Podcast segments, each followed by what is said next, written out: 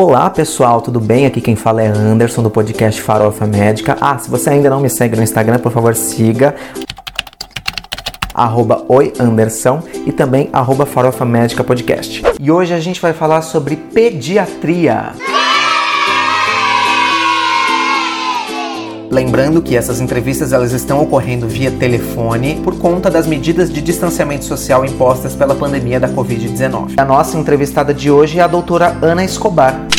Ela é médica pediatra, tem doutorado em livre docência no Departamento de Pediatria da FM USP, é coordenadora da disciplina de Pediatria Preventiva e Social do Departamento de Pediatria da USP e também consultora do programa Bem-Estar e de outros programas da Rede Globo. Então, bora ligar para a doutora Ana agora.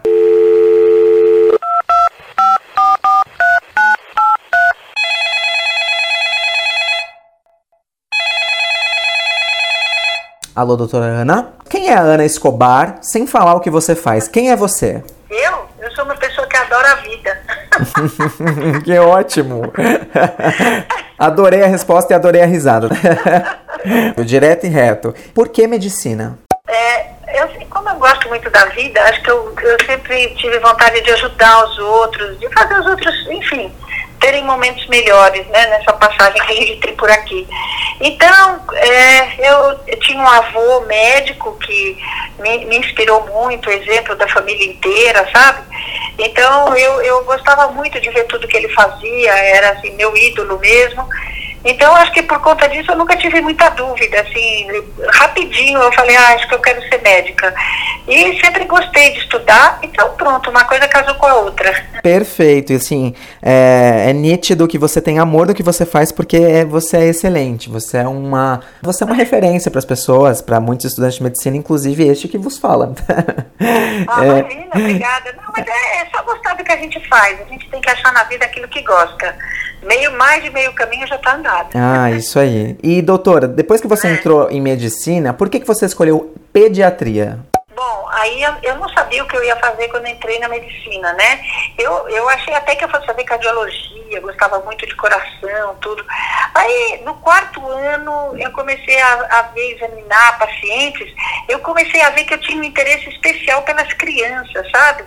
Ah, então aí, aí foi, foi, foi, e eu entrei na Liga de Pericultura, e aí eu falei, não, não tenho dúvida que o que eu quero mesmo é pediatria. Você trabalha há quantos anos com, com, com criança, então, com pediatria? Nossa, olha só. É, bom, tirando os anos da faculdade, eu me formei em 83, né? Então, de 83 para cá, você pode fazer a conta, eu já estou direto com pediatria, que aí entrou a residência, né? Uhum. Que é só a pediatria. E aí, logo em 83, eu fiz R1, R2, R3, né? Fiz três anos, porque na época tinha o terceiro ano que era opcional e eu resolvi fazer em emergência.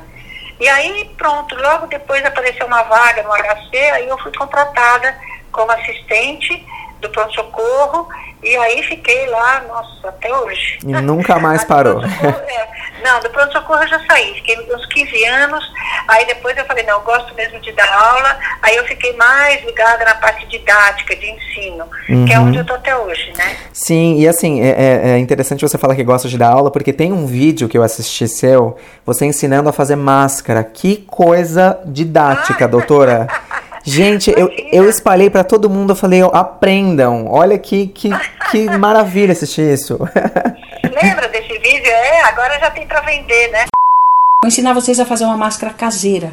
Basta pegar um paninho de cozinha, simples, dobrem, tem no supermercado para vender, dois elastiquinhos de cabelo que tem na farmácia. Olha que simples, coloca um de um lado, é mais difícil, assim, é porque a, a, gente tá vivendo uma era de informação em que tudo fica muito mais fácil na palma da mão, com o celular. Então tem o Dr. Google, tem tudo, a gente consegue, consegue, às vezes, digitar alguns sintomas, uns sinais lá e às vezes aparecem uns diagnósticos horrorosos, né, para todo mundo. E aí, assim, diante da, dessa era da informação, muitos pacientes já chegam, é, no caso de outras especialidades, já chegam com as, muitas vezes o diagnóstico pronto na cabeça, né? E aí, assim, na, na, na so, no seu caso, é mais difícil lidar com uma criança ou com as mães das crianças que chegam com o diagnóstico pronto do filho?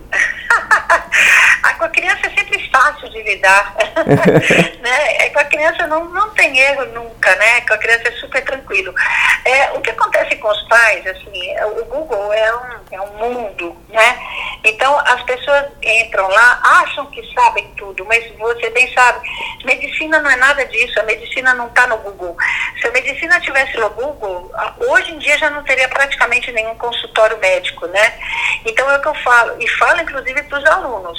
Vocês acham que vocês têm toda a informação na mão, mas o difícil é você elaborar a informação que você tem. Então, a elaboração da informação é complexa.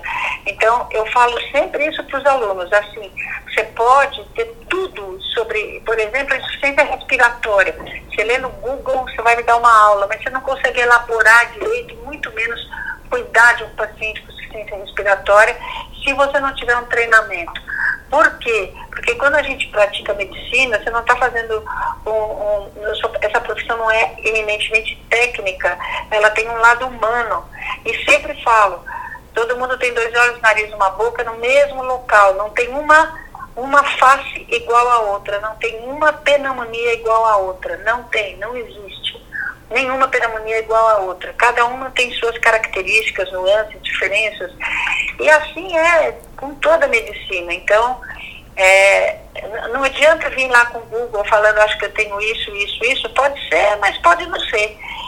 Uhum. E quem estuda sempre sabe um pouquinho mais que o Google. Essa elaboração do pensamento que você se referiu é exatamente o que a gente aprende na faculdade, né? Esse, é essa, essa juntar a anamnese com um exame físico, enfim. Isso. Doutora, uma pergunta. Minha amiga tem 1,55m, ela é pediátrica? passar com pediatra com até 1,90m de altura, 2 metros, se ela quiser. né? Por quê? Porque os pediatras são pessoas que atendem todas as especialidades de uma maneira geral. então ah. a gente atende todas as especialidades e tamanhos. O pediatra geral, né? É um pouquinho de tudo e de todos os tamanhos. E passar com a doutora Ana é, é, é sinônimo de que você vai ser bem atendido. Então ela vai querer ir.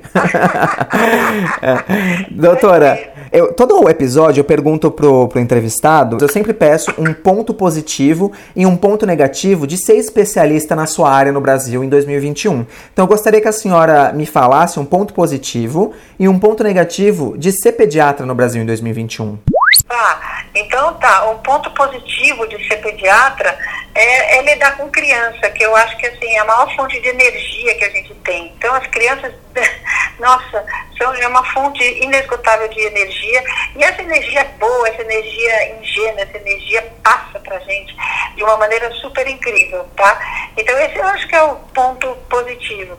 Ponto negativo, talvez, da profissão é ver que o pediatra hoje é muito pouco valorizado muito pouco remunerado, decentemente remunerado.